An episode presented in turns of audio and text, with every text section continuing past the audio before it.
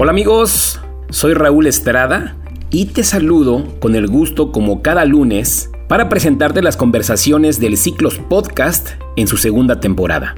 Hoy tengo el gusto de presentarte a Haris Barragán, una amiga y asociada que nos cuenta una verdadera historia de resiliencia.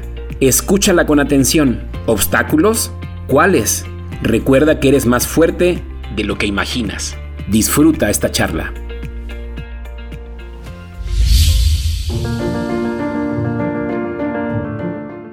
Hay momentos en que nuestra percepción de la realidad está distorsionada.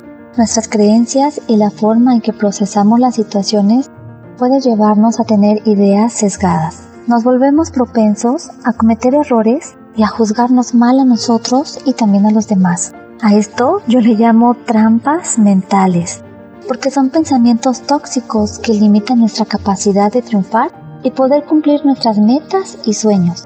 Pero ¿cuáles son esas trampas mentales? Puede haber varias, pero a continuación te voy a mencionar algunas de ellas con las que normalmente nos identificamos. Número 1. Las creencias autolimitantes. Cuando te dices a ti mismo que no puedes. Número 2 y miedo al cambio. Cuando sentimos que es más seguro y fácil mantener las cosas iguales. Estamos en nuestra zona de confort, vaya. Número 3. Pensar que eres un fraude. Qué feo, que no te tengas fe. Número 4. Culpar a los demás porque las cosas no te salgan bien. Y número 5. Te gusta tener todo bajo control. Bueno, cualquiera que sea tu obstáculo mental, te invito a que no te victimices y veas más allá de tus límites porque estos solo son mentales. Hola, ¿qué tal? Mi nombre es Haris Barragán Romero. Soy orgullosamente asociada y embajadora de esta gran familia Ciclos. Soy madre soltera de dos preciosos hijos y contador público de profesión. Tengo la fortuna de tener una madre única y excepcional puesto que siempre ha sido para mí un ejemplo a seguir por su valentía, lucha constante y amor hacia su familia. También tengo una increíble hermana que siempre ha estado a mi lado. Algunos ya me conocen y a otros aún no, pero a continuación les contaré parte de mi historia y abriré mi corazón mostrándome tal cual soy.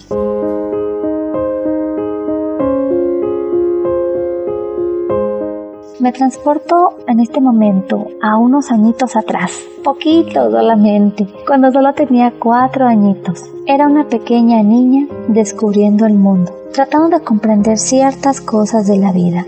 Recuerdo que una ocasión estaba jugando con mis muñecas, mis Barbies. Era fan de las Barbies, me acuerdo que me encantaba jugar. Les compraba ropitas, zapatos. Tenía una colección y me la podía pasar todo el día jugando. Sí, no y no me daba hambre. Qué bonitos aquellos tiempos, pero de pronto una duda surgió en mi cabeza. Me acerqué a mi madre y le pregunté algo, muy seria yo. Le pregunté cuál era la razón por la que ella utilizaba muletas para poder caminar. Me tomó en sus brazos, me besó tiernamente y me contó que debido a una enfermedad llamada poliomielitis tenía una discapacidad motriz pero eso nunca jamás le impidió las ganas de salir adelante, de luchar por sus sueños. Ella siempre fue valiente y lo es, y siempre ha sido valiente ante las adversidades que se le han presentado en el transcurso de su vida. Terminó una carrera universitaria que licenciada en Derecho, madre soltera de dos hijas, por las cuales luchó para sacar adelante y siempre ha sido una mujer emprendedora.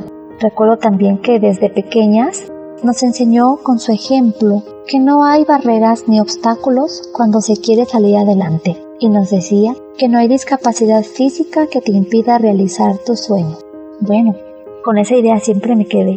Terminé la primaria, la secundaria y estaba terminando la preparatoria.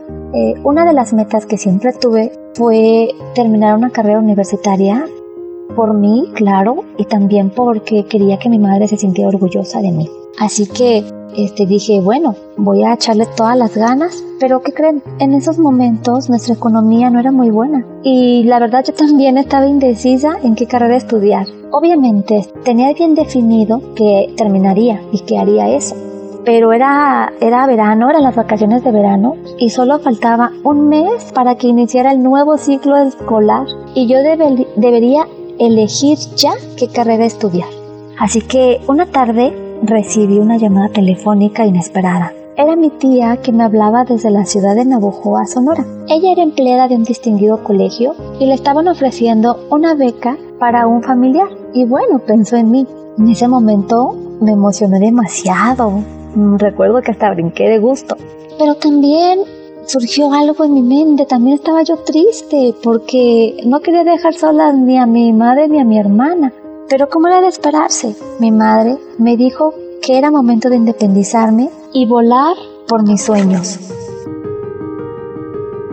Hice todos los preparativos para irme hasta que llegó el día de emprender ese largo viaje. Recuerdo perfectamente que con lágrimas en los ojos me subí al autobús diciéndoles que regresaría pronto. Poco a poco me iba alejando y aún la seguía mirando, con ganas de bajarme del autobús, abrazarlas y decirles que nunca me iría de su lado pero tenía que luchar por mis sueños, tenía que hacer algo diferente.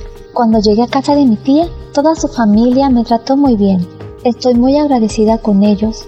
Trabajé y estudié a la vez. Por las mañanas vendía galletas en las gasolineras. Ese era mi trabajo.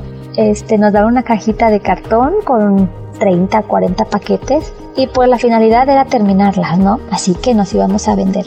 Y bien, en las tardes, cuando regresaba, eh, iba a clases y por las noches hacía tareas.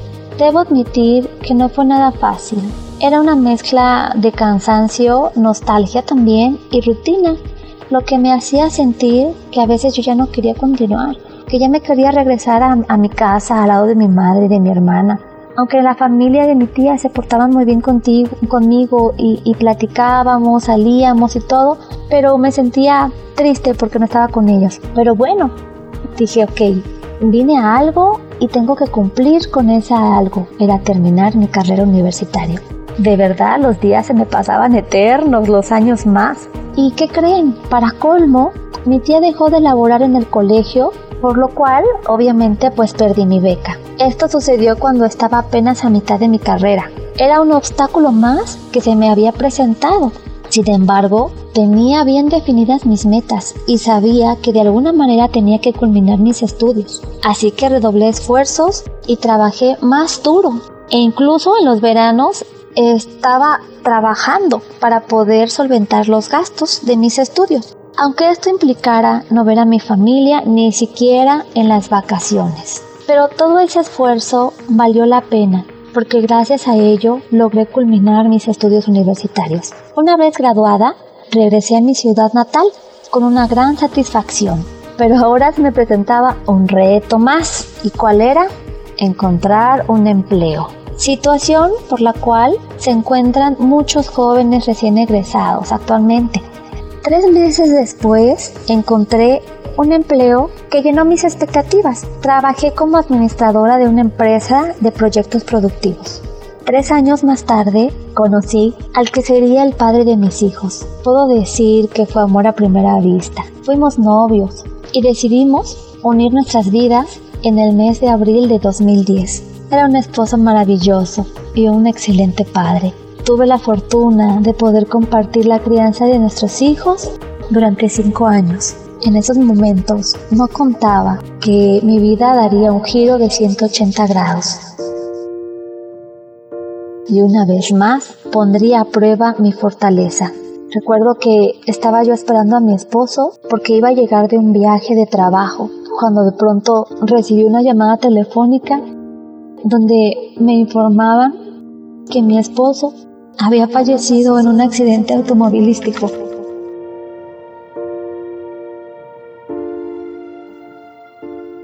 sin saber qué hacer ni a dónde ir. Me sentí completamente sola. Tomé fuerzas, no sé de dónde, y decidí salir adelante por mis pequeños, de apenas 5 y 3 años. Eran tan indefensos y ahora solo me tenían a mí. No me podía quebrar. Tenía que ser más fuerte y más valiente para poder enfrentar mi nueva vida. En todo momento tuve el apoyo incondicional de mi madre, que nunca me había dejado sola a pesar de las circunstancias, decidí tomar las riendas de mi vida y buscar nuevos horizontes. ampliar mi panorama de oportunidades, ya que deseaba tiempo para mis pequeños y claro, otra fuente de ingresos. Fue allí cuando llegó a mi vida la oportunidad de formar parte de esta hermosa comunidad llamada Ciclos. Desde que me asocié, nunca, nunca, jamás me he sentido sola. Siempre hubo y hay gente valiosa a mi alrededor apoyándome, diciéndome que yo puedo, exhortándome para seguir y para continuar. Cada día le doy gracias a Dios por ponerme a gente tan maravillosa y cada día me enamoro más de esta increíble empresa que me brinda la oportunidad de ser cooperativista y con ello poder obtener ingresos y beneficios compartiendo nuestro modelo económico. Ahora disfruto pasar tiempo con las personas que más amo. Tal vez has pasado por muchas adversidades o tal vez la vida te ha puesto a prueba como a mí. En cualquier situación que te encuentres, derriba las trampas mentales y lucha por conseguir tus sueños, tus metas. Y como mi madre dice, no hay discapacidad física que te impida realizar tus sueños. Los obstáculos solo son mentales. De lo poco o mucho que he vivido, he aprendido una cosa. En esta vida, todo, absolutamente todo, tiene solución, menos la muerte. Recuerda que nada es permanente, todo es temporal. Festejemos cada día por lo que tenemos, sea poco o sea mucho, seamos agradecidos con una actitud siempre positiva y disfrutemos de la gente tan hermosa que nos rodea. Disfrutemos de nuestra vida y siempre demos lo mejor de nosotros. Hasta pronto.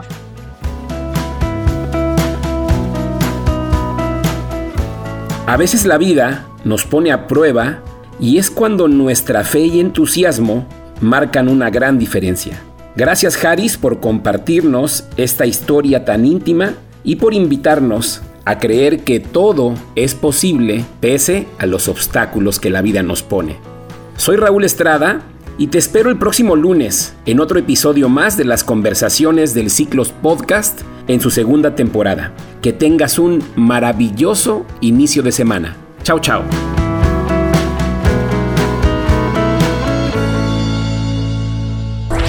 ¿Te gustaría ser podcaster o impactar más con tu podcast?